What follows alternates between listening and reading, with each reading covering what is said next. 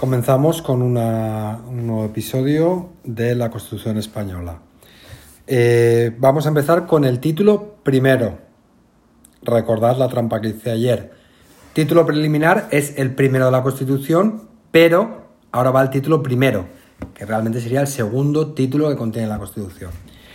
Este título primero eh, es el, yo diría que es el, el más importante eh, si solo podemos estudiar un poquito de Constitución, porque es el que generalmente contiene los derechos y deberes fundamentales. Ese es el, el título, valga la redundancia, título primero de los derechos y deberes fundamentales. Abarca de los artículos 10 al 55. Parece una tontería, pero acordarse de cómo se dividen los artículos por títulos o capítulos, este título es el más complejo a la hora de, de estructurarlo porque tiene, es un título que a su vez tiene cinco capítulos y a su vez dentro de los capítulos hay secciones, ¿vale? En concreto dentro del capítulo segundo, que ahora veremos. Eh, no sé cuánto vamos a poder hablar de este título, en menos en un episodio, porque no quiero que se haga muy largo. Y además es complejo, como os digo, es el más importante. Entonces vamos a ir poquito a poquito y a ver hasta dónde podemos llegar. Pero probablemente este título primero habrá que partirlo en varios capítulos. Entonces, título primero. Primer tip. Artículos 10 al 55. ¿Vale? A su vez, dentro de la división tenemos el primer artículo que es el 10, que está aparte, no está incluido en ningún capítulo. ¿Por qué? Porque habla de los derechos de la persona. Es un poco la introducción a lo que vamos a ver. Si el título se refiere a los derechos y deberes fundamentales, pues hay un artículo que habla de los derechos de la persona. ¿Vale? Es un artículo que sale poco y que no le tenéis que dar mucha importancia a este artículo 10.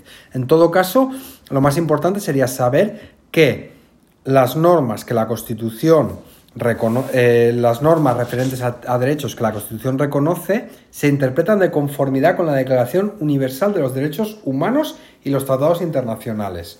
Pero poco más, nada, no hagáis mucho caso al artículo 10. Dicho esto, pasamos al capítulo primero, que se llama de los españoles y los extranjeros. ¿Vale? Aquí tenemos eh, tres artículos que hablan de cosas muy sencillitas. ¿Vale? El primero habla de la nacionalidad. ¿Vale? La nacionalidad española se adquiere, se conserva y se pierde de acuerdo con lo establecido por la ley. Nada nuevo, es lógico totalmente. Y ahora viene un aspecto importante. Ningún español de origen, de origen, aquí fosfi marcadito, podrá ser privado de su nacionalidad de origen. Por tanto, si uno es español porque ha adquirido la nacionalidad de otra manera, sí que puede ser privado de nacionalidad. Pero el que ha nacido español, esto ya sé que es muy antiguo, pero la Constitución es muy antigua también, entonces es lo que dice, ¿vale? Y luego la- habla de que el Estado puede concertar tratados de doble nacionalidad con países de Latinoamérica, por, de Latinoamérica o aquellos que han tenido vinculación con España. En este caso prácticamente sería Guinea Ecuatorial, que sabéis que era una, una colonia principalmente. Pero bueno. Artículo 12. Otro artículo como el artículo 5. Si os acordáis, el artículo 5 era una frase. La capital del reino es la ciudad de Madrid. Pues el artículo 12 es otra frase. Los españoles son menores de edad a los 18 años. Pum, de cajón, olvidaros. Mayoría de edad, 18 años. Punto pelota. Y artículo 13. Derechos de los extranjeros, ¿vale? De aquí, lo más importante de este artículo es el punto 2, ¿vale? ¿Por qué es importante? Eh, lo- el artículo en general habla de los derechos de los extranjeros, de la extradición, de- del, derecho de asilo, etc. Y eso hay que, hay leérselo y hay que interiorizarlo. Pero sobre todo, lo más importante es, es lo que habla en el artículo, en el artículo 13.2. ¿Por qué? Porque este es uno de los artículos que está reformados por... eh, o sea, que la Constitución se ha reformado. O sea, este redactado no era el original. ¿Vale? Pero el hecho de que España entrase en la Unión Europea obligó a que se reformase la Constitución.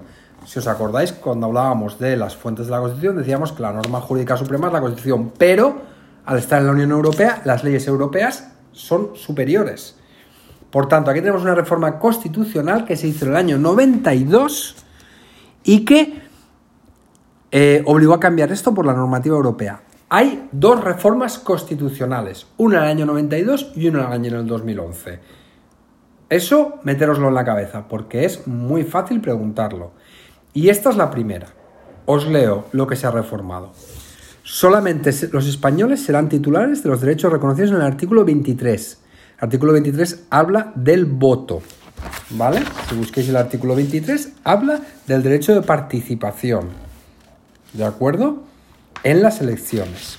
Pero, y aquí viene la reforma, salvo, ¿vale? Solo los españoles pueden votar, es lo que sería el resumen, salvo lo que atendiendo a criterios de reciprocidad pueda establecerse por tratado de ley para el derecho de sufragio activo y pasivo. Sufragio activo es ir a votar. Sufragio pasivo es que te voten, es decir, presentarte tú las elecciones, en las elecciones municipales. ¿Y esto qué quiere decir? Pues que una vez España entró en la Unión Europea, por las leyes europeas, los ciudadanos extranjeros en las elecciones municipales, repito, municipales, pueden, tienen derecho a sufragio activo, pueden votar como ciudadanos que son de sus municipios, pero además tienen derecho a presentarse. Sufragio pasivo. ¿Vale? Primera reforma de la Constitución del año 92. Para introducir la palabra pasivo. Es decir, tienen derecho a sufragio activo y también al pasivo. ¿Quiénes tienen derecho? ¿Todos los extranjeros? No, no. Los de la Unión Europea, que aquí no lo pone. Esa reforma vino porque la Unión Europea en sus leyes sí que dice que los ciudadanos pueden votar y ser votados en las elecciones municipales, ciudadanos europeos. ¿De acuerdo? Con este artículo y con este apartado de la reforma constitucional acabaríamos el capítulo primero del título primero, ¿vale? Y voy a parar aquí este episodio, es cortito, pero vale la pena. ¿Por qué? Porque ahora viene el capítulo segundo. Y encima viene el capítulo segundo y la sección primera. Y esto es la Santísima Trinidad de la Constitución. Esto que vendrá a continuación. Espero que os sirva.